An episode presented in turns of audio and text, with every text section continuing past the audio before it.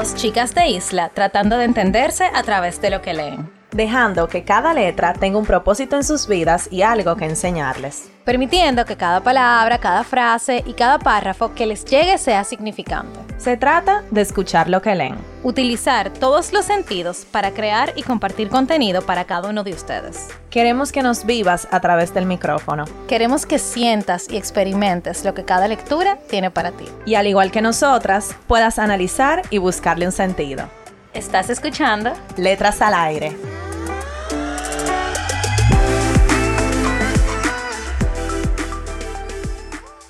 Hola a todos y todas, bienvenidos a otro episodio de Letras al Aire. Están con sus hosts favoritas, Carol y Nicole, y, y pila de gente más. Bienvenidos mi gente a Letras al Aire y Entre Tomas. Te habla Víctor Piñeiro y estoy aquí acompañado de Axel Mancilla, ¿Qué es lo que es, señores? Cristina Cruz Hello. y Letras al Aire. ¡Hello! ya, hicimos una fusión. Señores, oye tan diferente. Ey, pero está heavy ese intro, en verdad. El de nosotros está como medio cheesy. Oye, ahora, ahora viéndolo. Vamos a tener que cambiar. Está bien. Yo creo que parte de lo que identifica la lectura es Uy. adaptarse como que lo cheesy. Sí, eso es verdad. O sea, como que yo creo que el, el arte de escribir y de leer, entonces, por otro lado, eh, ya metiéndome de que full en, en, en materia, eh, creo que como apegarse a, a- a- como a lo más antiguo, ¿tú entiendes? Como que ah, lo, lo primero que existió fue leer, ponte, o, o escribir, leer, ¿verdad? Y como que todos los otros art forms se han como derivado a partir de, de ahí. Y yo creo que el tema que vamos a tener hoy, por si no lo vieron cuando le dieron play al episodio, eh, es comparar el cine con la lectura o el cine con uno de sus medios, yo creo, núcleo, que Donde empieza libros, todo. De donde, de donde mucho, de donde mucho del cine nace. Entonces me tiene muy emocionado. Vamos a ver qué sale de aquí. ¿Por dónde empezamos? Yo creo que empezar primero diciendo que obviamente me, nos gustó, nos gustó a nosotros entre tomas cuando Letras al Aire nos escribió y nos dijeron de que, hey, señores, ¿y esto? ¿Le gusta esta idea? De lo que acaba de explicar Víctor. Entonces, obviamente, sabemos que estamos aquí con dos lectoras que han leído Barça, señores. Si ustedes creen que ustedes han leído, Carol y Nicolás han leído Barça. Por ende, Tal el vez yo sé- podcast. Exacto, por ende el podcast, gracias Chris. Entonces, yo quiero ver, de verdad, por dónde ustedes se imaginaban que iba a coger esto, como que, por dónde ustedes entienden que podemos entrarle a esto. También yo creo que fuera heavy, como este episodio va a estar en ambas plataformas, que quizá entre tomas hable un poquito al público de Letras al Aire sobre qué es Entre Tomas. Y Letras al Aire luego hable un poquito al público de Entre Tomas sobre qué es Letras al Aire. Eh, brevemente, Entre Tomas es un podcast donde Axel, Cristina y yo hablamos pila de caballá, de cine. y usualmente tenemos invitados, que usualmente son los mejores episodios, como el de hoy. Pero eh, hablamos de cine, hablamos, hace- hacemos deep dives en películas, o sea que fundimos full en una sola película, en una sola serie. Hablamos de eventos. Recientemente hicimos un episodio de los nominados a los Oscars. Ya los Oscars pasaron y hay mucho de qué hablar, así que ese tenemos pendiente. Y así, los episodios son bien variados, incluso grabar es bien variado para nosotros porque es simplemente como, ah, queremos hablar de cine, vamos a hablarlo. Y fue la razón por la cual inició Entre Tomas. Así que si estás, si estás buscando un podcast de cine, Entre Este, Tomas... ya llega. Es el way. tuyo. Y ahora, ¿verdad? Dar el micrófono a Letras al Aire para que el, el, que, el, el- oyente de Entre Tomas, ¿verdad? Pueda entender y saber qué es lo que es. Yo espero que la gente no se confunda con esto. Sí. No, bueno. Es lo mismo, pero de libro. Yo Sí. creo que eh, nosotras empezamos este proyecto hace un tiempo ya, hace casi dos años. Y fue porque Nicole y yo estábamos leyendo una lectura en común y dijimos que era demasiado aprendizaje para quedárnoslo para nosotras. Entonces ahí decidimos hacer un podcast y desde ahí no es que le- leemos libros toda la semana porque es imposible, el tiempo no da, pero sí, igual que ustedes, o sea, tenemos invitados, hablamos de, de todo lo que se lee básicamente, no solamente libros, puede ser frases, cartas, poemas, o sea, de todo. A meter guiones en esa vuelta. Ay, que mete guiones ahí. Sí. Nosotras incluso tenemos que, que teni- bueno, no. Sí, bueno, tenemos una idea de invitar a alguien que escriba guiones, porque nosotros Claro, hemos... guionista. Ajá, exacto, guionista, porque nosotros hemos eh, entrevistado autores y de verdad, o sea, al final todo es lo mismo. Sí, todo lo mismo, pero que son estructuras diferentes. Formato diferente. Pero aparte, porque yo también, o sea, conozco muy bien el podcast de Letras al Aire y ellos, loco, ellos tienen un club de libros, ellos tienen, ellos tienen el newsletter, ellos tienen muchísimas cosas interesantes, en verdad, que como lector creo que, y, y como persona tal vez que lee y que no sabe, tal vez está buscando un libro nuevo, tal vez quiere saber si alguien ha leído ese libro, creo que es algo muy interesante, que es, de verdad, si usted es una persona que le gusta la lectura, entiendo que ese podcast le va a gustar mucho.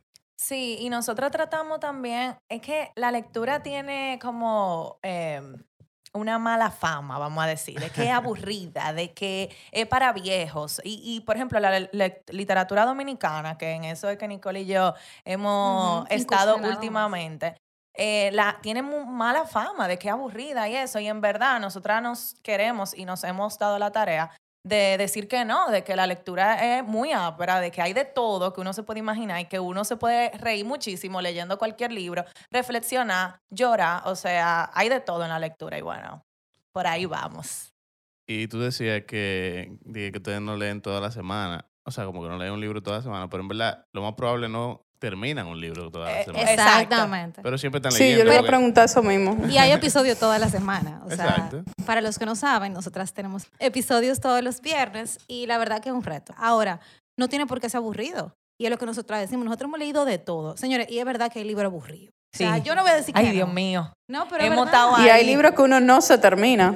Bueno, tuvimos Bueno. un episodio que del de- el primer libro que no nos hemos terminado y fue, fue difícil. Pero ven pero acá. El libro que Sí. nos venció. Te- Me voy más lejos. Si Cristina se duerme viendo películas, imagínate si tú lees un libro malo. Dile, Eh. Bueno, eh, t- uno Bueno. se duerme todos los días leyendo. es difícil, es difícil. La realidad es que hasta yo he tenido ese problema de, de, la, de la lectura, que, que tú no te acostumbras quizá al... Por ejemplo, muchas veces cuando tú decides encontrar tiempo para hacer esto, que sea ver una película o una serie, no es el momento más eh, lúcido, como ideal, como de que, ah, sí, tengo mucha energía, déjame ponerme a ver una película. Sino es como que, ah, llegué todo cansado, déjame yo ponerme a ver algo, o qué sé yo. Entonces, usualmente con la lectura es igual. Es como que, ah, bueno, déjame yo, lo último que hago en el día quizás es leer, o un break que tengo, es leer. Entonces, tú vas a las revoluciones, y a mí me pasa mucho que quizás porque estoy acostumbrado a ver películas, que las películas usualmente eh, son tan hechas para llegarle de una vez a tu atención. Que los libros no- no, no están hechos así, los libros es un poquito más slow pace. La película no, la película usualmente si son buenas, están hechas para que de una vez tú, tú tengas tu atención y eso hace que tú, eh, si estás cansado, si estás cansado, no, no, como que no te duerma o depende de la película, Lo claro, pero te mantenga como activo. Mientras que con los libros, por ejemplo, mi experiencia personal es que a veces tú dices, déjame tirarme, qué sé yo, 15 páginas para alguien que está comenzando a leer 10 páginas. Y es probable que tú Y tires amanece, di el verdadero, de, de- de el verdadero cabeceo, el verdadero cambio de luces. ¿Tú sabes qué pasa también? Que, eh, o sea, algo que tienen a favor los libros en, en cuanto a comparándola ya con, con las películas y eso, es que las películas al final, todas o las series, son storytelling. Hay libros que son de crecimiento personal, hay libros que son de poemas, hay libros obviamente que sí son novelas, etcétera, etcétera. O sea, hay una variedad mayor en cuanto a la lectura que, que lo que nosotros hacemos, por ejemplo, de sentarnos a ver una película o una serie o un documental, porque todo lo que nosotros hacemos al final sí es una historia, digamos. En la lectura hay, hay un millón de cosas que uno puede leer. A mí, por ejemplo, me gusta leer muchos libros que son más de crecimiento personal en sí que de novelas, ¿tú entiendes? Entonces, pero creo que el día de hoy, si no me concentrar en lo que son novelas, ¿verdad? Eh, Porque Básicamente. O sea, exacto, lo que se conecta un poquito con, con, Con las cine. películas. Tú sabes que ustedes diciendo eso ahora de comparando ya eh, de los libros y las películas, algo positivo que yo le encuentro a los libros, por lo menos a mí me pasa con las películas, que si yo comienzo una película, yo quiero terminarla. O sea, yo tengo que ver, esas dos horas me tengo que sentar y a ver la película. Con el libro tú tienes la oportunidad de decir, bueno, me leí 15 páginas, no importa que yo no me lea las 50 páginas que me quedan ahora, yo la puedo recuperar mañana. Pero con la película no, con la serie no. Tú te sientas a ver una serie en Netflix y yo me tiro seis, ocho episodios. Entonces, como que esa es la diferencia también. Mira, con eso que tú estás diciendo, hay algo súper interesante y es que al final, eh, una de las cosas que me llama de los libros es que cuando uno lee los libros es como la serie, en el sentido de que tú pasas más tiempo con los personajes y por lo tanto uno se puede como relacionar, yo diría que más como conectar eh, con, con los personajes de un libro por eso mismo, por el tiempo que uno pasa con ellos viéndolo, a diferencia de una película. Al menos que tú estés viendo Grey's Anatomy. que es más largo. Bueno, Ya lo sabes. También, exacto, como que usualmente yo no recomendaría eso, que como mucha gente, por ejemplo, ve películas de que por parte. De que, ah, comencé la primera mitad vi hoy, la otra mitad la vi mañana o algo así. Y ah, la mayoría de las películas no están hechas para verse así. O sea, si tú, es muy probable que si tú la cortas por mitad, cuando tú la vuelvas a seguir, tú no vas a estar en el mismo espacio emocional en el que tú lo deja- la dejaste. Mientras que con los libros es muy fácil tú reconectar en, en donde tú, porque tú, qué sé yo, te lees una página, dos, tres páginas y ya de una vez tú estás de nuevo en el espacio emocional que, que te dejó cuando tú lo dejaste.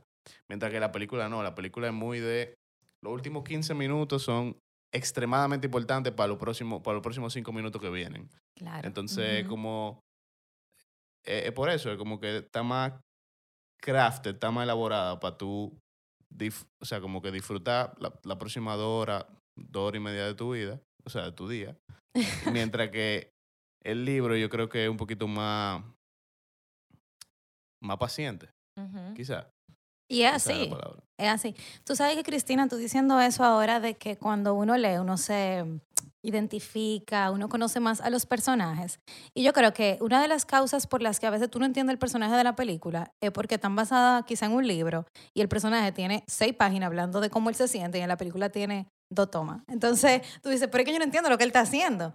Entonces eso es lo que pasa. Y yo creo que ya que ustedes pueden entrar en materia full, que es importante tu poder plasmar un guion o un libro, llevarlo al cine de la mejor manera posible, de cómo ese personaje es, en ese tiempo tan corto. Y señores, eso tiene que ser dificilísimo, yo no me lo imagino. O sea, ustedes que trabajan en eso pueden dar cátedra aquí de cómo, cómo uno puede quizás llegarle un poco a eso. Que yo creo también que, y eso lo hemos hablado, Nicole y yo, que una, podemos decir, ventaja, y tal vez no tanto, del libro es que no tiene límite la imaginación. Entonces, para tú llevarlo a visual, y que a tú ver lo que, tú, lo que alguien se imaginó, cuántos millones y millones tú tienes que invertir en eso y que tú, tú, tú escribes y tú escribes lo que se te da su ga- tu gana y es gratis. Y Yo, di que yo te, voy a, te voy a decir mi opinión más grande en cuanto a eso que ustedes están diciendo. Y yo creo que en el cine debemos recordar que nosotros estamos viendo la perspectiva de una persona, de cómo esa persona lo imaginó. Pero en un libro, tú y yo podemos leer las mismas siete páginas y tú lo estás viendo en tu cabeza de una manera y yo te aseguro que yo lo estoy viendo de otra. Entonces, el libro siempre va a ser más enriquecedor en ese sentido, porque la película tal, puede ser muy cool y tal vez yo diga, bárbaro, yo, yo no lo veía así, este tigre me lo pintó más, pero de lo que yo también lo imaginé. O lo contrario, pero, pero la, el libro, loco, es eso, la imaginación de cada quien que lo está leyendo. De cada quien. El mismo personaje tú te lo Mira, imaginas diferente. con, con eso que tú, ustedes acaban de decir, yo me, leí una frase en estos días que me encantó, porque básicamente dice que el cine no es más que la culminación de varias formas de arte.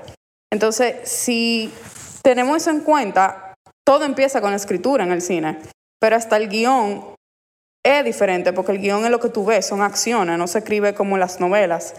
Y con eso que ustedes estaban diciendo, realmente es difícil adaptarlo, porque por algo dan un premio en los Oscars por adaptar películas. Porque al final tú adaptar algo que viene de un medio donde tú solamente lo vas a leer, a tra- traducirlo visualmente, sobre todo con eso de los personajes que tú mencionaste, eh, no nada más que es difícil, sino que estamos hablando de dos medios por completo diferentes. O sea, en, mientras en uno tú tienes pensamientos escritos, en el otro tú tienes visual. Y creo que uno de los mejores ejemplos de eso es The Great Gatsby, que hay una escena donde en el libro te habla de cómo él se siente, pero en la película, que para mí no es la mejor adaptación, te, para enseñarte como que cómo él se siente, te ponen acciones.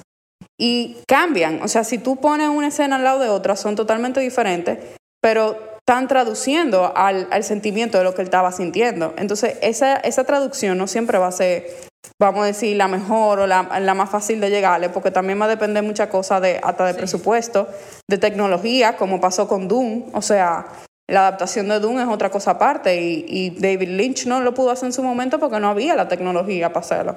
Entonces, como que siempre, e- esa frase me encantó por eso mismo, porque al final tú estás uniendo varias formas de arte, no nada más de la escritura, y por eso es tan complejo en el sentido de que fíjense que una persona puede escribir un libro, pero una persona no puede hacer una película solo. O sea, tú necesitas un editor, tú necesitas un agente de vestuario, tú necesitas un production designer, tú necesitas Tú un reguero de gente eh, trabajando. por ejemplo. Exacto, o sea, tú necesitas gente detrás y delante de cámara y es, es- es algo muchísimo más complejo, um, por, por más que es menor tiempo, o sea, con todo y que menor tiempo, es, es más complejo en ese sentido. Sí, que yo diría, por ejemplo, para mí yo siempre he definido como la escritura, como el, como el arte por, por, por, por excelencia, exacto. Como que eh, es literalmente tú sentarte a plasmar lo que tú quieras, ¿entiendes? O sea, de hecho, es el único arte que no depende de manada, ¿entiendes? Por ejemplo, la música casi no depende de manada, porque tú puedes ser que esta mesa sea un instrumento. Pero y usualmente, pero después que tú tienes un instrumento, la música quizá es el que más libera también. Porque tú no, tú no dependes de letra, tú dependes quizá de emoción nada más. Entonces, entre la música y la escritura, yo diría que son como lo, lo- el arte por excelencia. El cine, por otro lado, quizá no es solo arte. O sea, cuando tú literalmente fusionas todo lo que tú tienes que hacer para tú hacer una película, lo último que tú piensas es yo estoy haciendo una pieza de arte. Porque primero es el, el- es el arte más caro que hay. o sea, es literalmente lo más caro que tú puedes hacer diciendo que tú eres artista. Y, y depende de muchas cosas que no es un solo, una sola persona, un solo artista, por, por así decirlo. Y depende de muchas cosas que no son arte.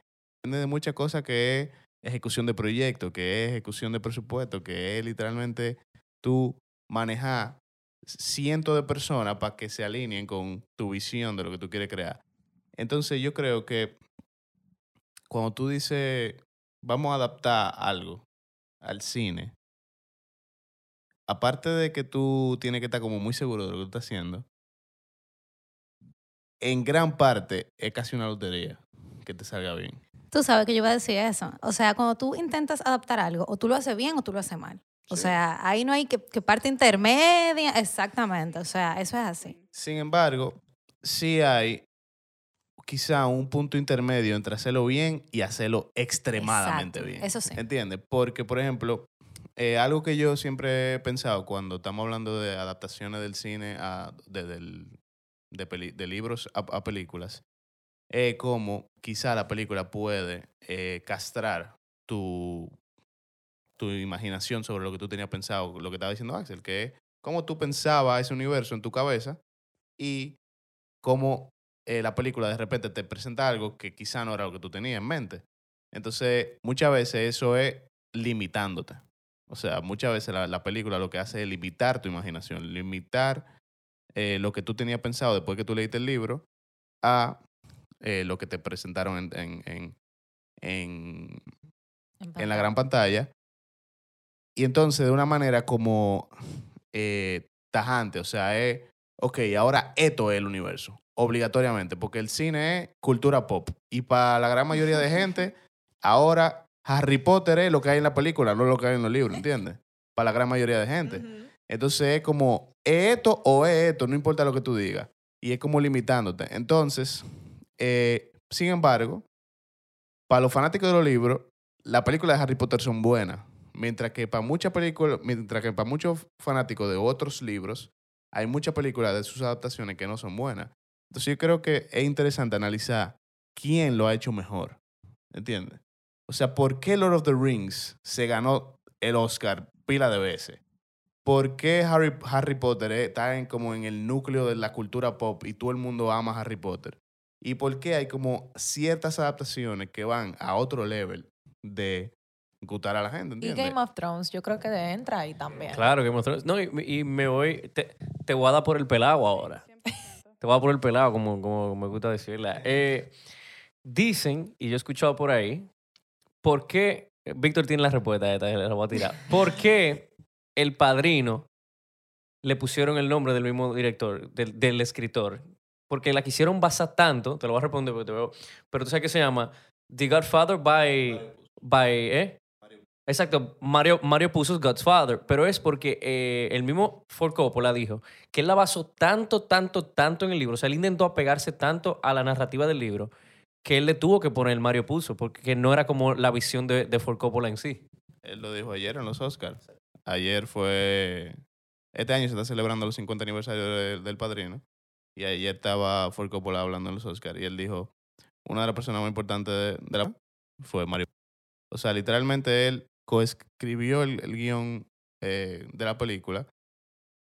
Y yo siento que hay gente que dice que hasta la... Esto es muy raro.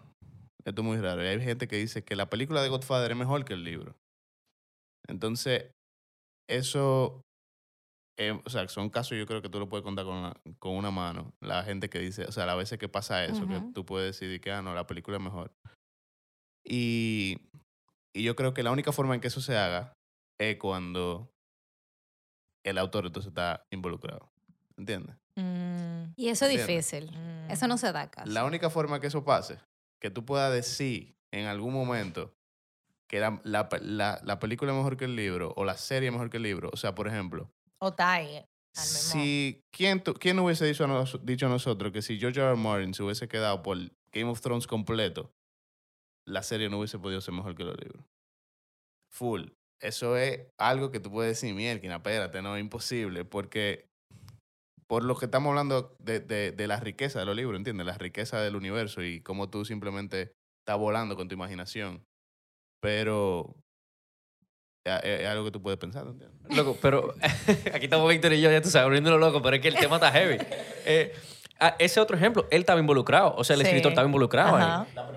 La primera temporada de Game of Thrones completa él estaba ahí. Y lo mismo con Harry Potter, que la mencionaste ahorita. J.K. Rowling también tuvo que ver en todo el casteo. Yo sé que ella tuvo full que ver en toda esa cosa. Como que lo pasaban por la mano de ellos. O sea que definitivamente sí estamos encontrando como los links de, ok, sí hay cosas que tienen que ver y no estamos dando cuenta. Pero tú sabes, o sea, yo nunca, yo nunca me he leído un libro de Harry Potter. Ahora, No. yo he visto todas las películas de Harry Potter. Ujú. Y no, y de verdad, en verdad, no quisiera leer los libros de Harry Potter. Porque, o sea, ya, ya lo he visto todo y es como que, wow, Sí. da este recorrido para atrás otra vez. Y entonces es un chismatrique ahí. Pues cuando tú comienzas a leer los libros, tú lo que te vas a imaginar a Daniel Radcliffe. Claro. Es imposible, tú imagínate otro Harry Potter. A Hermione, No, y te, y te va a manejar Hogwarts Watson. Como Olvídate, lo viste en la, en la leer Harry película. Potter y va a llegar Daniel Radcliffe a tu cabeza. Eh, Tú estás contaminada ya. Y tú Entonces, sabes. eso pasa. Por ejemplo, el que se pone a leer Game of Thrones ahora, Ajá. pss, olvídate, tú vas a leer Arya Stark y tú vas a ver a, a Arya Stark de la serie. Todo el mundo, todos los nombres que tú leas, a menos que sea un nombre nuevo, tú vas a pensar de una vez en lo que yo estaba diciendo ahorita, que es, es demasiado. eh, como que se mete demasiado en la cultura pop, ¿entiendes? O sea, se mete demasiado. Cuando sale una película o una serie que es súper popular, de un, de, adaptada de un libro, ya es como imposible tú decir, déjame yo, exacto. Yo, o sea, full, yo nunca me leí los libros de Yo me Twilight. leí todos los Yo libros me de lo leí. Twilight. Y de verdad, las películas fueron un disparate. Un disparate. Yo me Pero lo leí. es disparate grande. Pero dime la verdad. Cuando tú escuchas a Edward Cullen, ¿tú te imaginas algo No. más que no es. No, yo Robert no me lo imagino a él. O sea, cuando yo vi la primera película. Ah, tú no te lo imaginas. a él? No, Ah. Que yo nosotras, yo leí los libros antes, Antes de la la película, yo ella, también. ella leyeron el libro antes. Ah, tú ves, yo hice lo contrario. Yo leí sí los lo libros después de ver la Ah, tú- primera película. Y ya yo me lo imaginaba. Fue- Mira, yo claro que sí, 100%. los libros salían y después como que, qué sé yo, seis meses después salía la película. Era algo así. Y la primera, el primer libro que yo me leí, la película no había salido. Y me dice una amiga mía, mira, léete este libro de vampiro, que no sé qué. Yo dije, ¿qué, qué es lo que tú estás hablando? Dije, ¿qué es esto? De vampiro, lobo. Y yo, Después de ahí, los vampiros se No, volvieron fue- tendencia. No, eso fue un boom. Eso Quien no boom. estaba leyendo vampiro no estaba. Pero nada. yo no me imaginaba a Edward Cullen como... Como Robert Pattinson. Ay, qué no, decepción. que fue una En ese decepción. momento, En ese momento. claro. Entonces, yo me lo imaginaba como un hombre como Otra cosa. más buen mozo, qué sé yo. Ahora la creatividad de Nicole yéndose por los cielos. Pero también, o sea, eh, por ejemplo, es que hubo mucha, hubo mucha cosa. Y por ejemplo, eh, Kristen, ¿cómo se llama? Kristen Kristen Stewart. Ella tampoco me la imaginaba. O sea, ella lo hizo bien en la película, pero no sé, como el personaje de ella en la película fue muy soso. Y en los libros ella tenía más potencial. Te voy a hacer otra pregunta porque otro libro que causó muchos estragos y con la película, que creo que yo creo que Carol lo leyó, si no me equivoco. No sé si Nicole fue la de Fifty Shades of Grey. Ah, nosotros lo leímos. Me leí ¿Tú- todas ¿Ustedes lo las- leyeron antes de la película? Sí, Sí. yo sí. ¿Y vieron la película? Sí, un Sí. ¿Y disparate qué lo que también. le pasó lo mismo también? Ujú. O sea, que tú Eh, también tengas eso ese club, es Cristina. otro Tú lo leíste disparate. primero. Es verdad. Y, pero te pasó lo mismo, entonces cuando la viste fue quedaste decepcionada. Claro, o sea, yo esperaba más. ¿Cómo así? Que Christian Grey es, es esto, ¿no? Ey, pero ese ¿Qué tigre pasó? es buen actor para que tú veas, porque él es... Él es buen actor y él me gusta, pero yo, o sea, honestamente yo esperaba más. La Yo creatividad, también. la creatividad. Eh, Eso, yo no sé, o sea, son pocos, como tú estabas diciendo, son pocos los libros que, las películas que le llegan a los libros. Sí. Porque para tú eh, llenar las expectativas de pila de gente que se leyó los libros en una sola película, eso es difícil, es difícil. No, yo creo que es imposible. Pero, o sea, es- definitivamente va enlazado a dos factores, que es lo que ya comentamos. eh, que uno de ellos es la riqueza que tienen en los libros, que tú simplemente puedes escribir lo que te dé tu bendita gana. Ajá. O sea, tú puedes escribir lo que sea. Tú puedes decir, Axel y yo eh, brincamos y con el brinco llegamos a la luna. Ahora fírmalo eso. Exacto, fírmalo. Entonces, tú no puedes firmar lo que te dé tu bendita gana. No. Literalmente. O sea, eso- Al menos que tú tengas todos los O sea, millones no, del no, no, no, mundo. no, hay forma, pero Y vamos a aunque tú lo tengas. No, no, porque hay forma, hay forma. Yo te lo puedo plantear. El problema es que esa va a ser mi visión. Te, te voy a poner el mismo ejemplo que tú pusiste. Esta va a ser mi visión de cómo tú y yo llegamos a la luna, porque tal vez yo puse, pongo una toma donde cerramos los ojos, la pantalla se fue a negro y de repente estamos en la luna. Pero claro, en el libro fueron seis páginas de cómo fuimos pasando, de cómo pasamos la atmósfera, la... ¿Tú entiendes? Entonces, también Eso. yo creo que un poco ahora hablándolo y, y analizándolo, es un poco injusto de los lectores criticar tanto la película cuando no se parece al libro. Lo que pasa es, y perdóname que te que vaya en contra. No, así me Después- gusta. No, es verdad. Después que tú te lees un libro de 500 páginas y tú estás ahí que me- me- con este personaje que es Edward Cullen, que Edward Cullen, y tú ves esto, tú dices, no, Pero a la espérate. tú, Pero te digo algo. Bueno. así, así como hay mucha gente que la odió, Twilight fue un super boom y por algo tiraron sí, tanto. O sea que, pero yo creo que fue un boom No, porque claro, los y libros... entretiene. O sea, No, es que, mira, hay cosas que, que tenemos que entender y es que usualmente, por lo menos el- yo diría que el 85, tal vez, corríjame después lo que ustedes piensan, de esos libros que fueron unos blockbusters en libro, usualmente cuando lo mandan para película, son unos super boom también porque ya tienen un público, digamos, asegurado de alguna manera. Todo, todo el que estaba en esa primera... Babysitters Club en Netflix. Aunque sea, un, aunque sea un flop la película, aunque la película sea un flop, ya tiene un público asegurado de alguna manera. ¿Qué me pasó con Babysitters Club en Netflix? O sea, yo crecí con esos libros de chiquita y salió ahora la serie después de la pandemia y eso fue como que yo me lo estaba esperando y a mí me encantó. Pero ya yo venía con ese fandom desde antes. Imagínate, nadie aquí sabe lo que es una No. Y, Dios mío. Aquí estábamos y ese- cabeceando. y no, eso es lo que no estamos diciendo, que, que, o sea, mira el público asegurado ahí, tú ves. Ahora hay cuatro gente que van a buscar Babysitters Club. Ya lo ver qué es saben. que- Pero puede ser, eso es una buena estadística que pudiéramos buscar de qué tanto el éxito de un libro puede causar el éxito de una película. Que yo no creo que sea algo súper seguro. O sea, yo creo que definitivamente hay libros, por ejemplo, que... Vamos a poner el ejemplo de Doom, que es un libro que mató ahora en, en- en la temporada de premios. El año pasado tu- estuvo sonando la película todo el tiempo. Y el libro de Frank Herbert le decían inadaptable. O sea, esa vaina es imposible de llevarla para el cine. In- incluso es imposible de llevar a la serie, que era lo que estaban diciendo, como que bueno, quizás hay que hacer una serie. Y, y el libro es súper exitoso. O sea, es quizá uno de, la madre de la ciencia, de, de lo- de la madre de la ciencia Ciencia ficción. Y siempre que, o sea, como que desde que tú hablas en ciencia ficción en, en novela, Dune está ahí arriba. Sin embargo, no había, el éxito de ese libro no había asegurado todavía el éxito de una película. O sea, no había, no sé, no, no, no, problema, no le fue bien. David Lynch no es un, un director que, se, que, que vende. No, de- David Lynch, a David Lynch le fue muy mal en- con Dune. Exacto, pero lo que, a lo que me refiero es a captar una audiencia, ¿entiendes? O sea, yo no sé qué tanta gente fue a ver porque el libro era exitoso y versus que era protagonizada por Timo- Timothée Chalamet y Zendaya y Javier Bardem y toda esa gente, ¿entiendes?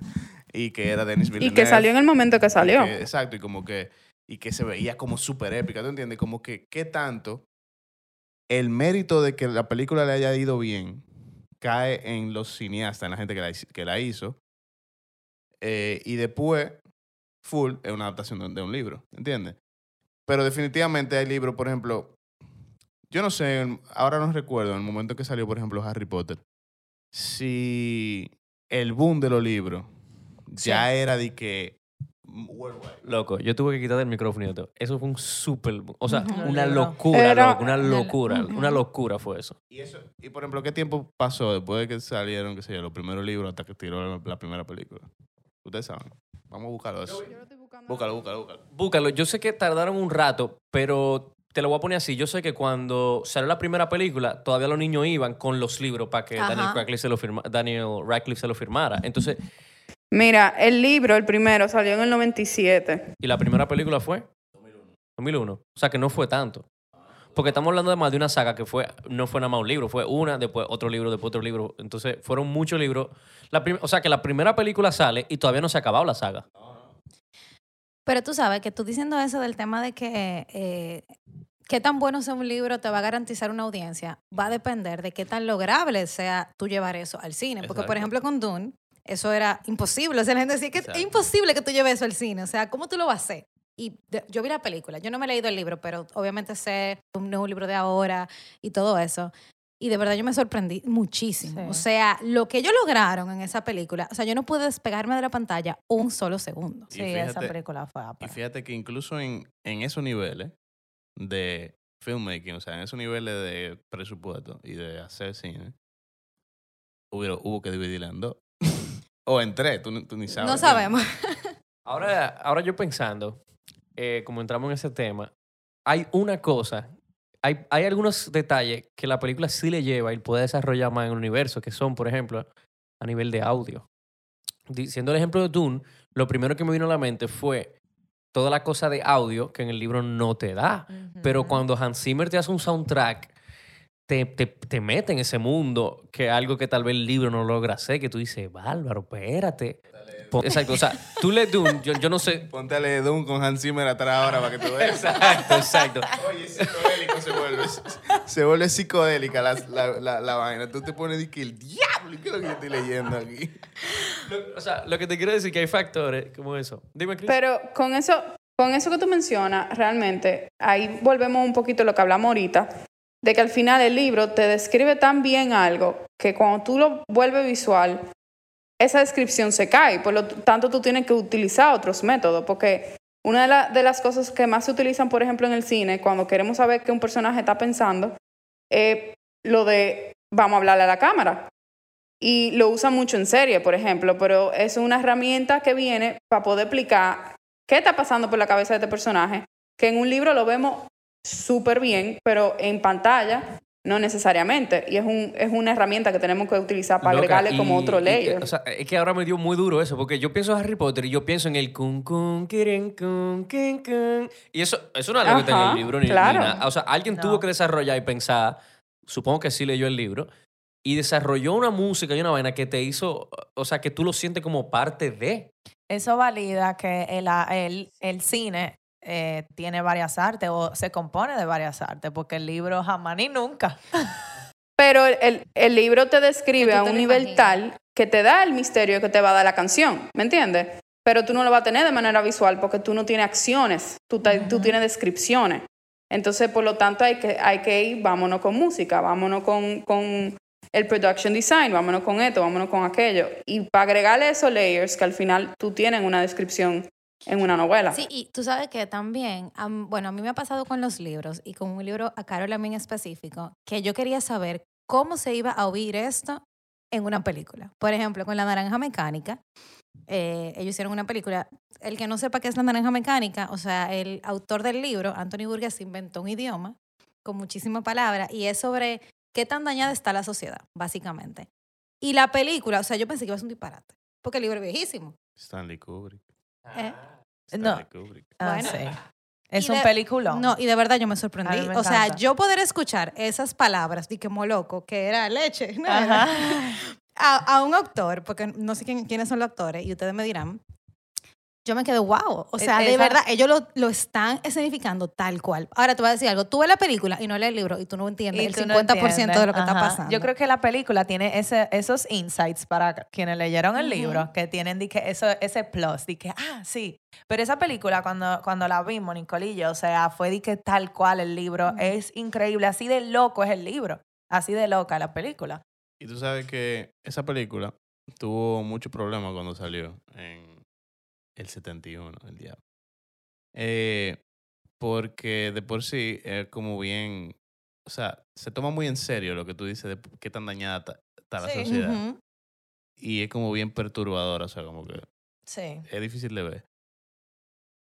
Y yo no, yo no he leído el libro, 100%, y yo siempre le he adjudicado la genialidad de la película a Stanley Kubrick. O sea, como a mí, que esta película dura, pero es porque Kubrick es un genio.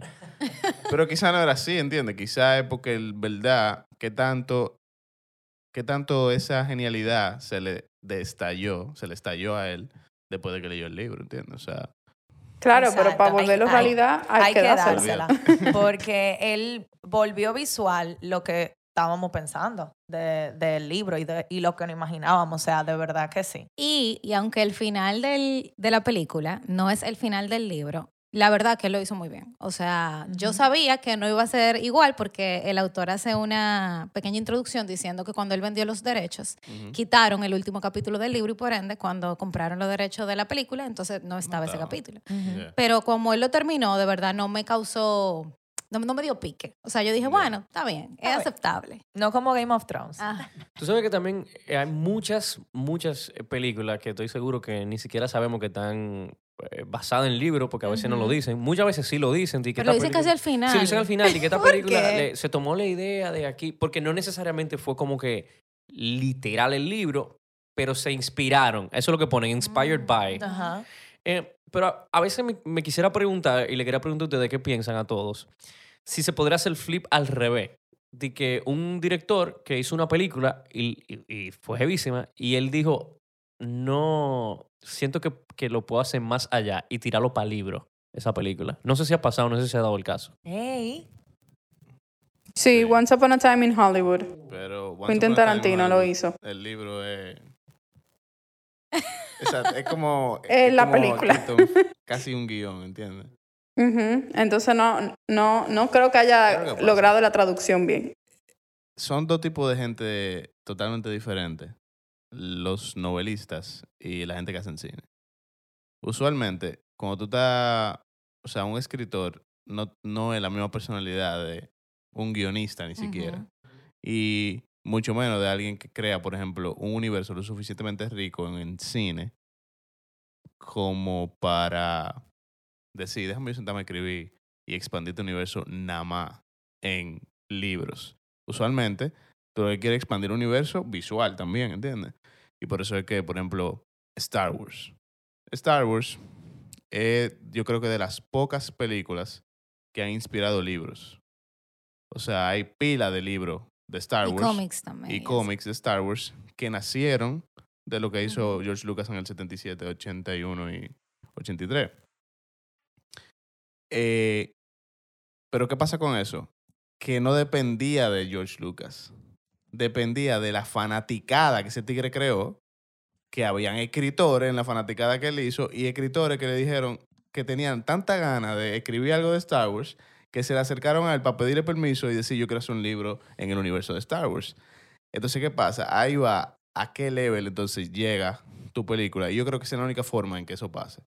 Que es que tú te metas tanto en la cultura pop. Por ejemplo, que alguien diga ahora, yo quiero hacer un libro de los inicios del MCU. O sea, qué sé yo, ¿de dónde nacen los, superpoderes de, los de, los- de, de los- superhéroes? y porque tú, de- por alguna razón, tiene tanta gente aficiada de un universo que inició en el cine, como para tú encontrar mentes brillantes que digan, déjame yo escribir un libro nada más de esto porque yo quiero, ¿entiendes? Porque me encanta. Y no eh, recae por completo en tu imaginación para crear algo nuevo. Y, y yo creo como que esa es la única forma en que pase. Yo estaba buscándolo, de hecho, ahora. Como que estaba buscando... Hay, hay películas que han inspirado libros. Usualmente es fanfiction. Ujú. Fanfiction de, de, de gente que se pone a fundir. Hay una página de eso incluso. Sí. Hay pila de ¿Cómo que se páginas. llama? What's, Eh, eh, ay, Dios mío, yo sé cuál es. what's qué sé yo qué vaina, ¿no? Es Eh, va a saber, Cristina va a saber. de fanfiction. Y era famosísimo. una página... Una página web donde se escribe fanfiction de already... De cosas que ya existen. Bueno, yo sé que... Yo estaba hablando de eso en estos días con, con, con Nicole. Yo estaba hablando de eso en estos días con ella. Porque eso pasa pila, que, que simplemente tú te obsesionas tanto con algo que tú dices, déjame yo escribir fanfiction. Y de hecho, hay... eh, eso, eso, eso, eso llega a otros niveles. Sí, que, lo- no lo- que no nada más del cine. Por ejemplo, hubo... eh, ella me estaba diciendo en estos días que, que hubo una tipa que se puso a escribir tanto fanfiction de Harry Styles que se hizo tan famoso que ella consiguió un book deal, un book deal, o sea, un, un, un, un acuerdo con una, con una, con, con un, un- ajá, con un publisher de libros, para que ella escriba una novela del fanfiction de Harry Styles, nada más cambiándole los nombres, porque la historia era tan heavy que, que no importara que era Harry Styles o no. Señores, eh, pero hay gente que funde, de verdad. sí, no, entonces... Eso ha pasado con gente de, de, de Sí, cuentas de Twitter Reddit, también. vaina pasa pela. Entonces, eh, yo creo que la única forma en que tú detones algo así es, con, es como con algo ultra famoso, como es Star Wars y cosas, como cosas que se meten súper en la cultura pop de la gente y que crean de alguna forma como esta fanaticada así, ciega casi, ¿entiendes? O sea, es muy difícil que tú veas, qué sé yo, eh, qué sé yo, Dunkirk, o una película de guerra, qué sé yo, una película súper random, y tú digas, ah, full, déjame yo pensar qué era la vida de este tigre antes y escribir un libro de eso. Tú sabes que, Tiene que ser algo como que, que de que verdad te- en ti. Ajá, yo, yo conozco a alguien que, señor, él coge, él es fanático de DC, de Marvel, y él coge las películas y las vuelve y le edita, como él siente que debería de ser. Oye, Cristina, oye. Ay, yo hice eso. Entonces, eh, eh, Pero yo lo hice con una película que era por Sí, la sí, edición, tú sabes, era para una clase Ah, y a- bueno. vamos a reeditarla y vamos a ponerla en orden y vamos a analizar esto, tú sabes, no, no, es que soy no, yo no una creo que sea loca con... que algo loco, sino algo que te apasione demasiado, y eso eh, te mueve. Yo creo que al final también tiene que ver mucho con la persona y la creatividad, porque eso de los fanfiction, l- eh, es lo que tú dices, ese ejemplo de Harry Styles estuvo perfecto, porque en un punto llega que no importa que sea Harry Styles o no, es de que tú eres una es persona muy creativa y muy hábil en la escritura, y, y ¿por qué no, loco? Tú lo estás haciendo bien, ya sea en una página X escribiendo un fanfiction, o en Reddit, o donde sea, la buena escritura es buena, loco. Pero tú sabes, tú hablando de fanfiction, me reí porque yo llegué a buscar cosas de, de fanfiction. Había unas. A buscar, no. Sí, a buscar. No, yo nunca escribí nada. Vamos a ser No, no, no. No, de verdad, nunca, nunca. No, no. Te los prometo. Y Pero eso había no es una- nada. espérate, había una historia que era de High School Musical y era de cómo Gabriel y Troy tenían relaciones. Señores, y eso, Tú ves, esa vaina está heavy. señores, y eso fue Pero tú ves, es un fanfiction, pero- te la leíste entera esa. Mira. Parte uno, dos, tres, o sea, la, o sea, la jeva, o sea, era, o sea, fue demasiado más, pero. A veces leí eso peor que haber escrito algo. Exacto, exacto. Pero mira, Nicole estaba viciada y leyéndose de que cómo seguro esa gente se colaba del colegio, del high Mira, mira, mira la muerte de risa. Loco, eso está Y interesante. de que cuando se fueron de vacaciones, que lo hicieron en la piscina, o sea, Oye, oye, oye. Y yo dije, Dios mío, señores, que en esa película ellos nada más se dieron un beso. Y te voy a En hacer la las tres pregunta ahora. Y tú veías a Troy Bolton, o sea, tú veías a Zac Efron era. Sí, ahí sí. Ahora tengo una pregunta para ustedes dos. Que yo creo, yo, yo quiero que entre Tomás, entonces después responda a la contraparte de esa pregunta. ¿Qué ustedes ven? O sea, de que no hayamos dicho, quizás lo dijimos ya, en el cine, que ustedes quisieran como sentir leyendo un libro. Por ejemplo, ¿hay algo que el cine le da a ustedes que leer un libro no le da? Sí. Tiempo. sí, tiempo. 100% tiempo. Pero no, eh, yo creo que para mí, y, yo iba a decir esto ahorita, Axel, que tú dijiste que para hacer una película tú estás viendo la visión de una sola persona, pero realmente yo no lo veo así, porque tú tienes estos actores que representan un personaje y, es, y él lo representa como él entiende que es el personaje. Aunque el director le diga, mira, tú tienes que ser de esta manera, al final, y eso me imagino que ustedes saben más de esto que yo, que hay escenas de película que se dieron sumamente random porque el actor decidió, yo lo voy a hacer de esta manera. Entonces, eso es algo que yo admiro del cine, que cuando yo estoy leyendo un libro, por más que yo quiera imaginarme el personaje, lo tengo en el libro. O sea, el personaje puede tener los ojos claros, puede tener los ojos oscuros, puede tener el cabello mamey, puede tener el cabello verde. Y cuando tú lo ves en el cine, tú dices, sí, este sí. Yo iba, a de- Entonces, eso. yo iba a decir algo así, que yo creo que no hay satisfacción más grande que, bueno, en el caso de las novelas y de las historias, de tú ver lo que tú te estás imaginando y que, y que le lleguen. O sea, Ponerle cara. ponerle cara a lo que tú te estás imaginando y, y voz y acción. O sea, eso es algo que la- eh, queda en tu imaginación y que las películas no están. Da, da un ejemplo, por favor, de una de eso mismo que tú acabas de decir. Una película que le llegó a, a un libro que ustedes Me leyeron. gustaría saber eso también. Que tú dijiste, tú viste esa película y dijiste, bárbaro, le llegué. Bueno, lo Bueno, dijeron con, tú con sabes la la naranja mecánica. Mis pero 500 locos. yo no la vi, Carol la vio. Esa la es una película dominicana y el libro está, o sea, la película Le llega justicia. al libro y con los personajes de todos los locos, o sea, increíble. Y ah, esto va a sonar un poco cheesy, pero Me Before You, yo me leí los libros y de verdad la película fue muy buena. O sea, me dieron ganas de llorar igual que en la película. Mira, la parte de la media, que a ella le regalan las medias. Te dio durísimo. Yo, o sea, eso fue tal cual. Yo dije, wow, me lo estoy imaginando. Y los personajes, o sea, los actores, de verdad. Mira. Yo nunca he tenido la oportunidad, por ejemplo, de. eh, Me, me voy en una, pero me gustó, o sea, me gustó esa pregunta y me gustó por dónde se fue desarrollando, por, por la respuesta que dio Nicole. Yo nunca he tenido la, la oportunidad de eh, actuar un papel o hacer algo que venga de un libro. Aún así, los personajes en un guion, cuando te lo dan, son, digamos, eh, como le dicen, eh, de una dimensión nada más.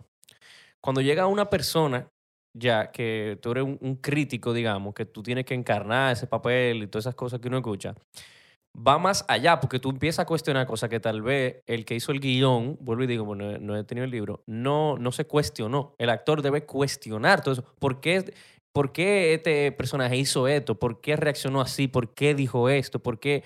Y eso hace realmente la diferencia entre un guion bueno y un guion malo. Porque se supone que eh, la, la gente no actúa de, porque sí. Nada pasa porque sí. Ningún personaje es como es de que porque es así.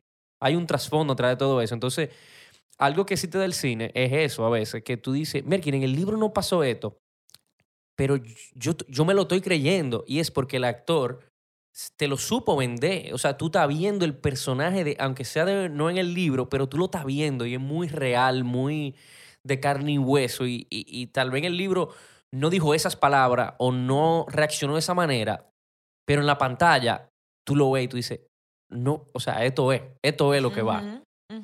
Y tú sabes que, eh, y tú, Axel, creo que te vas a sentir súper identificado con esto. También es difícil para los actores llevar, un- llevar un guion a la vida. Porque la- lo- el, el guion dice nada más y se fue drásticamente cerró la puerta. Ujú. ¿Cuánta forma no hay de tú cerrar una puerta y que sea memorable? Por eso te digo Entonces- que el, el guion es muy plano. El libro sí te da esa oportunidad que, que va más allá, digamos, ¿verdad? Que, que te desarrolla más. Pero el guion, para un, para un actor, hay que cuestionarlo mucho por eso mismo, por los movimientos que te acabo de decir, porque el guion es acciones y palabras. El guion no te dice, eh, y el personaje se sentía de tal manera y no sé. No, no. ¿Tú entiendes? Tú tienes tú que deducirlo, todo eso. Entonces el guion se queda un poco plano en ese sentido en comparación con las novelas que sí te, te desarrollan más. Ahora yo creo que, bueno, entre tomas, si ustedes quieren, yo, yo, yo empiezo eh, en lo que ustedes piensan. Pero básicamente el opuesto es como que de mi experiencia leyendo el libro, que no es la, la más eh, amplia que digamos, pero sí, sí, sí hay algo que yo quisiera como que el cine a veces me dé. Y definitivamente va enlazado a lo que estábamos diciendo de, ahorita de sobre la riqueza de, de los detalles. Pero, por ejemplo, cuando tú estás leyendo, en mi, en mi experiencia, cuando yo estoy leyendo un, libro que yo considero bueno, que yo considero como que, mira, mira, me está gustando, o como que estoy atrapado, yo siento que eh, hay una libertad en el escritor de irse para donde él quiera. O sea, de repente, él te presenta algo, desde lo más mínimo, puede ser un abrigo, como puede ser un- una casa o un personaje, y la próxima cuatro páginas él está hablando de eso. Y yo siento que esa atención al detalle y como el pasado de las cosas, que es como de dónde viene algo, ¿entiendes? O sea, esta mesa, ok, full. ¿Por qué esta mesa está aquí? Un libro te da la libertad de tú decir, esa mesa eh, la hizo el abuelo de la gente que vive en esta casa, porque, uh. Y full, oye, puede ser que no tenga nada que ver con la historia, puede ser que no tenga literalmente nada que ver con lo que tú tienes, qué sé yo, 15, la última 20 páginas leyendo.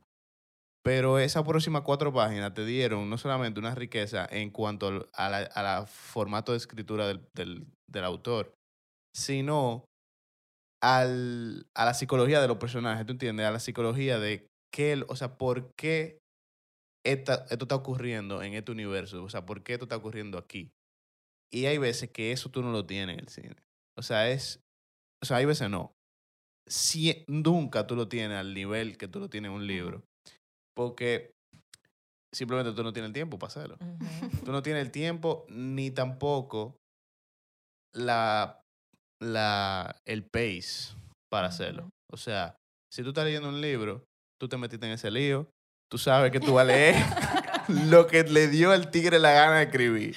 Mientras que una película está hecha, por más que queramos, para ver en el cine. Por lo tanto, tú sabes que tú se la tienes que enseñar a alguien que la va a enseñar en su cine antes que después de ti. Y, tú tienes que decir, mira, espérate, esto lo va a ver alguien. Y yo tengo que convencerlo de que la pase en el cine. Al menos eso, si tú no la haces para vender. Que la gran mayoría de las películas se hacen para vender. Entonces tú tienes que tener mil mentes, mil cosas en consideración que tienen que ver con la atención de la gente, que tienen que ver con que a la gente le guste, con que la gente se sienta entretenida, con que la gente se sienta emocionada. Uh, mil vainas que al fin de cuentas, aunque también existen en los libros, porque también los libros se venden, no existen al nivel de rapidez que existe en el cine. Y por lo tanto, ese nivel de detalle que, repito, a veces la cosa más ínfima, por ejemplo, ahora es quizá un ejemplo súper cliché, pero me acuerdo mucho a 100 años de soledad. Loco, ahí todo tiene un pasado. O sea, olvídate, men. Él te puede enseñar, él te puede decir, ah, sí, esa flor. Loco, y la flor tiene tres páginas. Entonces, Y eso es lo cansón del libro. O sea, tú lo comienzas a leer, perdón que te interrumpa, Víctor. no, Y de verdad, tú comienzas y las primeras seis páginas es describiendo una mata que es de tal color. no, no. Y tú, pero Dios mío, ya, ya yo- A mí ya nunca se me va a olvidar que la el libro comienza con el tigre diciéndole que la, la vez que su papá lo, lo llevó a conocer el hielo. Y se ve en una de esa vaina, la, vaina, la vez que él fue a conocer el hielo. Y después, como 30 páginas, o qué sé yo, 50 páginas después, él vuelve a esa vaina. Y tú te quedas como, what the fuck, loco. Pero esa vaina es genial, o sea, para mí eso es genial. Para mí eso es genial, pero son vainas que tú no puedes hacer en el cine. O sea, es imposible hacerlo. Y por eso da tanto miedo. Por ejemplo, ahora Netflix está haciendo de que la serie de 100 años de soledad. Y, y yo entiendo 100% la gente. O sea, yo sé que hay gente que es tan fanática de los libros como yo soy de la película. Y yo entiendo 100% el miedo. O sea, yo entiendo 100% como el, no, lo van a dañar, lo van a, van a hacer que esto no sea como que como yo me lo estoy imaginando. Y aunque full, tenemos que vivir en un mundo donde existe la paz entre ambos medios, eh, es imposible tú no sentirte como que van a hacer algo que, que no va a vivir a la expectativa. Tú sabes que quiero aprovechar y hacerle, eh, tirar una cosa y preguntarle a, a Carol y a Nicole, ¿qué libro ustedes les gustaría ver en una película que no han visto? O si, si tienen alguno que ustedes digan, me gustaría que hicieran un libro de esto. Tengo Por- miles. Tú tienes O sea, miles. Me gustaría saber por lo menos algunos, así que tú digas uno o dos. Puede ser fanfiction también de los estudios. Bueno, eso de Troy y Gabriela. Pero sí te puedo decir, por ejemplo, que yo nunca, creo que la hay, pero, y un libro tan famoso como Don Quijote, no tiene como una movie así que yo diga, Que la película de Don Quijote. No, sí, ellos tenían una, eh, como una, no sé de cómo llamarla, como una miniserie de niños. Exacto. Eh, yo la llegué a ver y la verdad que... pero así no. como una película bien No, desarrollada. pero no, en la película no sé. Pero Don Quijote tiene una maldición. Que, que siempre que le han hecho, eh, por ejemplo, la última que tiraron en estos días, que era con Adam Driver y algo así, eh, duraron como 10 años hacerla. O sea, es, es literal- es- algo conocido que Don Quijote en específico, no o sea, no sé si tú dijiste ese por, por alguna razón, tiene una maldición, como que es imposible hacerla, o, o como que siempre la producción cae en algún tipo de, de lío que no se puede hacer. Siento que hay, hay algo como, a- algo extraño ahí. O sea, lo digo porque tú mencionaste Don Quijote, pero así hay pila de peli hay pila de libros que, que no tienen su película. ¿entiendes? ¿Qué, ¿Qué libro tú dijiste? No, no he dicho todavía. Tengo varios, pero dale.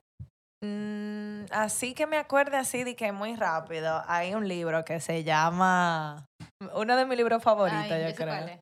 Cómo maté a mi padre, Ajá. de Sara Jaramillo. Es una historia como una autobiografía. Una biografía novela, eh, donde ella cuenta eh, lo que pasó con su padre y, y, eh, eh, una familia colombiana que vivió todo, todo ese mundo político y todo, todo lo que pa- pasó en Colombia.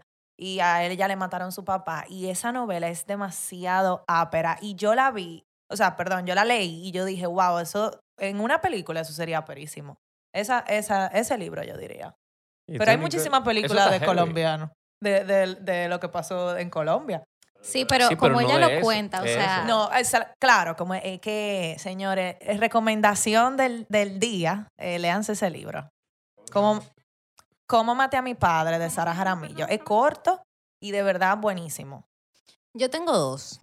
Uno que uno que a Caro le gusta mucho, que es todo lo que podríamos haber sido tú y yo si no fuéramos tú y yo. Señores, eso es perfecto para una película. ¿Pero qué? ¿Como un rom-com? No, ¿Eso no, no, no, no, no, para nada. Es una locura. O sea, eh, él se llama Albert Espinosa y para que ustedes entiendan, él tiene como si, como, ve- no, como 10 años muriéndose. O sea, a él le dijeron, tú te vas a morir en tres meses y pasaron autor 10 de años. la- de el la- autor del libro y del él no se ha muerto. En- ¿eh? En En vida real, en vida real. En vida real. En vida real. Y entonces él como que se inventa mundos. Y ese libro en específico es de un alien que llega eh, al planeta, donde el planeta, la gente lo que sale es de noche, ni siquiera de día. O sea, tú ves la gente de que a las 3 de la mañana yendo a ver una obra de teatro. Y alrededor de eso pasan muchísimas cosas. O sea, él saca de que al alien, porque al alien se lo quieren llevar para otro sitio y lo quieren disecar. O sea, tipo, ustedes saben, science fiction. Exacto. Y, señores, es que yo no lo puedo explicar. O sea, lo es genial- demasiado buena. Sí, Dime. lo genial de ese libro es que él, Álvaro Espinosa, el autor, como él no le tiene miedo a la muerte, eh, ya que él ha vivido toda su vida tan de cerca con la muerte, él tiene una percepción de la muerte y de lo que pasa después de la muerte muy ápera, que él lo explica en el libro, en donde uno no se muere y ya, sino que tú vas reencarnando en diferentes planetas. Eso está- ápero, Eh, el libro básicamente ¿Cómo se llama son... vaina? Todo lo que pudiéramos haber sido tú y yo si, no, fuéramos tú y yo. Entonces, en el libro se juntan eh, dos dos personas que, bueno. Que son de planetas diferentes. Son de, de momento, no de planeta, Sí. sino de, de cuando tú reencarnes, De como que tú ajá. vuelves. De ajá. De tiempo de, ajá, De exacto. tiempos diferentes. dif- y bueno, ahí. el final de ese libro es fuerte. Es fuerte. Uno de los mejores finales que no hemos leído. Ese libro sería muy buena película. Pero lo pero es que, o sea, cada vez que tú pasas de planeta, tú como que ganas un poder. O sea, por ejemplo, hay una... No, pero este es un próximo Sí. Marvel Universe aquí que estamos escuchando. Sí, pero es está demasiado ápero. ápero. O sea, por ejemplo, en uno de los planetas, tú te acuerdas de que tú tuviste vidas pasadas.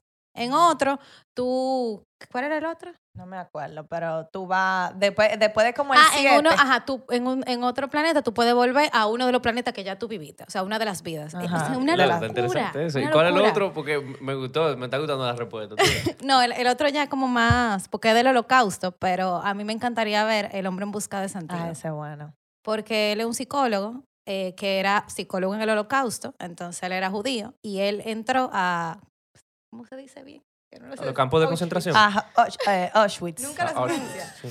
Exacto. Y él como que analiza al prisionero de los campos de concentración. Desde Señores, un punto de vista desde- general, ajá, sí, médico. saliéndose del personaje de que lo- ser ¿Quién es el prisionero. escritor de eso? eh, eh, Víctor Frankel. Porque es que hay muchos escritores buenos de cosas que pasaron en esa época que no hay muchas adaptaciones que se que podrían no, se- hacer. no, pero Esa sería, genial. pues, porque él crea, o sea, él creó la logoterapia, que es buscarle sentido a la vida. Y fue por eso. O sea, él decía que cuando los prisioneros no, te- no tenían un sentido de vida, o sea, por ejemplo, yo quiero volver a, a Claro, ver a mi familia, ya lo que hacían era que Morirse, se suicidaban. claro. Y ya no. Y, y lo chulo de esto es que el sentido de su vida era escribir ese libro. Exacto. Y él lo empezó a escribir antes de que fuera atrapado y él lo siguió, o sea, y perdió el manuscrito y no sé cuánto. Y básicamente él siguió vivo porque él tenía que terminar el libro que no estamos Qué leyendo. lo que era. Sí, ese, ese libro es muy bueno. Se los recomiendo. Tres recomendaciones. Viste, ahí estamos cogiendo apuntes. Ahí, pa, pa, pa. Está difícil recomendar películas. Loco, eso es que eso te abre un mundo. Eso es otro libro. Tú sabes que a mí me pasó. Nunca, nunca en mi vida se me va a olvidar, eh, pero va conectado con eso. Cuando yo estaba en el colegio, que me estaban dando, me acuerdo como si fuera ayer, la historia de eh, Alexander Magno, ¿verdad? Alexander the Great. A mí nunca se me olvida, como estamos leyendo esa historia, y yo lo veía como una película en mi cabeza. Y yo siempre dije, yo voy a hacer esta película, yo voy a hacer esta película. Loco, al año, el trailer salió de, de Alexander the Great con, con Colin Farrell, loco. Y yo no lo podía creer. Y Mi llenó mente- tus expectativas. Sí, a mí me encantó la película, pero yo estaba quillado porque para mí esa era mi idea. Yo decía, no han hecho una película de esto, yo voy a hacer, por mi madre loco, yo decía, yo voy a hacer esta película, yo lo voy a hacer. Y al año salió el trailer y yo estaba como medio, fue agridulce, fue quillado como bárbaro. Me lo cogieron, loco. Pero al mismo tiempo fue una adaptación. Loco, pero me quillé pila Chris porque era como esa idea original. Por eso quiero ver qué decían Carolina y Nicole para ver si en un futuro me leo un libro de eso y digo, de que tú, esta es la oportunidad ahora, vamos a hacer esta película. Olvídate que el mejor match para tu buscar historia es, es- es gente así, es gente que lee mucho. Porque siempre va a haber libros que no, que no se han llevado al cine. loco. O sea, eso es, eso es así. No, y a, y a series. Mira Reese Witherspoon. O sea, ella está produciendo y todas las series que ella está haciendo son basadas en, en libros. Y Hulu está haciendo lo mismo.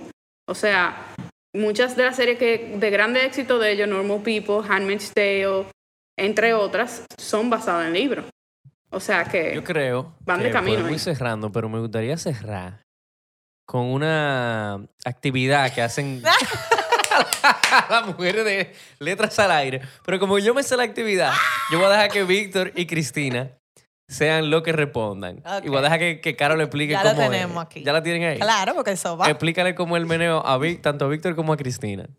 Ah, Ok, no, básicamente nosotras hacemos preguntas random que no tienen nada que ver con el tema para conocernos más y salir como de- del tema, básicamente. Pero esta vez lo vamos a hacer diferente y vamos a hacer eh, lo que... ¿Quién va primero, Cristina o Víctor? Ok, entonces yo, Yo, te yo, voy a hacer Vamos cinco preguntas, una detrás de otra, y tú tienes que responder. O sea, lo primero que te llega a la cabeza. Ok, esto como, como rapid questions. Ok, entonces eh, le damos. Una, dos y tres. ¿Qué cosas sueles comprar con más frecuencia que la mayoría de personas? Esa era de Cristina. Que la mayoría de personas... Cerveza de limón. Nadie, nadie ya, nadie vende. Loco, nadie bebe eso. Nada más. Ay, sí, la Dan Lemon. Me encanta. Ok, ¿qué persona famosa crees que beneficia más al planeta? Eh, ¿Qué persona famosa que te llegue a la beneficia cabeza, más no lo al pienses. planeta? El primero que me llega a la cabeza. Ay, coño, pero Bueno, es que estoy, de, estoy de en 5-0 cero. ahora mismo. Dos, digo, de 2-0, perdón. Ok, siguiente. ¿Qué desearías que fuera legal? ¿Qué desearía que fuera legal? Hay, hay muchas cosas que yo hubiera respondido aquí, pero No no. Importa, no importa. No, no. ¿Qué yo desearía que fuera legal? Honestamente, ver películas en internet. ¿Por qué? Porque yo estoy gastando mucho dinero en todos estos streaming services, honestamente, y uno es fanático, tú sabes. Entonces, con Toy Talk, yo quiero ayudar a la industria, pero, pero, eh, el internet también, eh, mire Spotify, es, es rentable. Tú pagas, ¿qué? 11 dólares mensuales y tú escuchas toda tu música. ¿Por qué no hay algo así de película? Pero donde se unan todos los streaming services. idea. O sea, no puedo así. ¿Cuál es la película más aterradora que has visto? ¡Guay! Eh, La primera, The la primera. Por el momento en que la vi. Ay, sí. La primera, sí, claro. está Yo, yo estaba muy chiquita para verla, en verdad. ¿Y por qué motivo te sientes agradecida? ¿Por qué motivo me siento agradecida? Honestamente, una super cliché, pero ustedes no se imaginan poder estar grabando ahora mismo este podcast con ustedes. O sea, yo me encuentro trabajando. Me encuentro trabajando, estoy en, en el trabajo todavía y poder grabar esto, o sea, es como medio un milagro. Y por otro lado, me siento súper agradecida. eh, yo cumplí años en estos días, entonces me siento súper agradecida por mi familia. O sea, como que el apoyo de la familia en estos momentos, cuando uno está así como súper enfocado en su mundo, tú sabes, es sumamente importante. Así que esas dos cosas. Muy lindo. Va, Bien. Víctor. Ay, ay, ay. Ok, tengo una, me la acabo de inventar. Ay, el diablo. Si fueras una influencer mujer, ¿quién serías? El diablo. eh, ¿Quién es la que tiene la mejor vida? eh, exacto, que yo sepa. Que tú sepas. Eh, bro. Kim Kardashian. Claro, clásico. O sea, dime. ¿Qué pasa? Duro, duro. Sí. Como ella dijo, o sea, si ustedes quieren tener dinero, salgan a trabajar. O sea, Ajá. a trabajar con un- una, una camarita. pero ella está trabajando. ey. Ok, ¿cómo fueras de viejo? Físicamente. Ah, ¿cómo yo fuera de General. viejo? Mierda. eh, yo fuera súper lento y viera más películas que el diablo. Yo me voy a pasar el día entero viendo Pero tú eres así ya, en el presente, ¿qué pasó? Exacto, pero más lento. O sea, como yo caminaría súper al paso. Es verdad, tú O eres- sea, ya en silla de eres rueda. Lo calmado. que tú estás hablando es silla de rueda. Eh, oye, de que yo soy calmado. Es verdad. No, mano. Pero, pero también yo creo que yo como que le daría mucha importancia a, a las cosas pequeñas. Como que, qué sé yo, Mira esa El- flor moviéndose. el café que me tomé esta mañana, que, te, que, te- que sea pile bueno. Ojalá yo pueda viajar y vainas así. I don't know. Ok. ¿Cuál es la cosa más tonta en la que eres bueno? Jugar Fortnite. Si pudieras vivir con un medio, sin un medio de comunicación, ¿cuál sería? Sin un medio de comunicación, teléfono. ¿De verdad? O sea, de llamada. Ay, sí, ah. 100%. Ah, llamada de teléfono. Llamada. Sí, eso deberían eliminarlo. Llamada Ay, no, a mí me gustan. No. Ay, no, eso es annoying. Eso era- ¿Por qué la gente llama? O sea, A mí me gusta Claro. llamar. No, y que no te piden permiso para llamar. Carol y yo somos team Sí, teléfono, Estamos de mismo No, yo no. bando. ¿Y por qué llaman por WhatsApp? exacto. Ah, ah, Odio que llamen por es, WhatsApp. mira. Gastando mi internet. Mira, mira, mira la lógica, mira la lógica. Y de verdad yo no quiero sonar como mierda ni nada por el estilo. Pero si tú no tienes minutos para llamarme normal, No me créeme que tú no tienes suficiente internet para que tú- la llamada sea buena. llamándome por WhatsApp. Cuando la gente me llama por WhatsApp, yo le digo, no me llames por WhatsApp, yo te voy a llamar. Y le Exacto. tranco y lo llamo. Ay, eh, bueno, es ¿Cuántas otro van? tema. Sigue. ¿Tres o cuatro? Falta Ah, una, falta, falta una. una. La estoy buscando. Dale. Ey, está heavy eso. ¿Cuál es tu palabra favorita? Mi palabra favorita. Sí. El diale. Espérate que te O sea, yo creo que ustedes sepan que los Hola, dos hola, que tú perdieron me este dices juego. por ahí. Tengo mucho, tengo mucha, eh, no, yo tengo mucha interesante. Tiempo. No. Se lo dejamos a Víctor pensando ahí. Porque en lo que Víctor piensa en esa respuesta, en Entre Tomas, nosotros tenemos básicamente también como un- una forma de cierre también. Básicamente fue desarrollado por Cristina, realmente.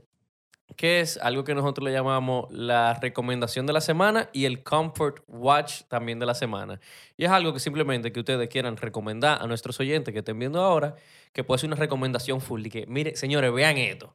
O algo también que fue que sea un comfort watch, que es como cuando tú te sientas que tú no estás como en concentrarte mucho, pero tú lo pones por vuelo. Así que mira, puse Grey's Anatomy, por ejemplo. Otro comfort watch, un ejemplo de como Friends, que uno lo pone, pero Mm, está ahí. Y ya, tú sabes lo que digo.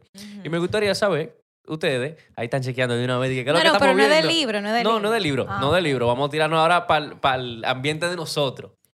Quiero saber qué película o serie ustedes están viendo ahora mismo, qué recomiendan, qué están, qué están viendo, básicamente. Bueno, yo veo todo en Netflix. Yo no tengo más nada. Están abriendo ese Pero hay una serie en Netflix que me encantó. Yo no sé cómo es que se llama, espérense. Café con aroma de mujer. Ay, Yo, no. yo no sé por qué yo me lo imaginé. Es un comfort watch, por si acaso, me imagino. Eso fue relajando, ¿verdad? Eso fue relajando, ¿verdad? Ey, pero yo me la tiré Ah, te la entera. No, es un comfort. Eso es válido. Sí, es un comfort. Levita heavy. Sí, ¿Qué sí. pasa? Yo me enteré el otro día que es un remake, en verdad, ¿tú sabías? Sí. De, así de- Sí, es un novela. remake. O sea, mi hermana y, y mi mamá Y si eso te gustan lo vieron hace las años. cosas por ahí, puedes ver Betty la Fea, señores, buenísima. Ay, no, Carol. Déjate de eso. ¿Tú sabes cuántas versiones hay? No, la vieja, mi amor, esa es la heavy. Ah. La Ah, colombiana. Ey, señores, y Sincero no hay paraíso, véanla. O sea, ustedes son de novela, ¿eh? No, no, no, no, hablando Ah, de pues novela. vengan no, no, a recomendar aquí No, no, ahora. no, no, ya. Eh, hay una serie en Netflix que me gusta mucho que se llama Working Moms. Señores, demasiado ápera.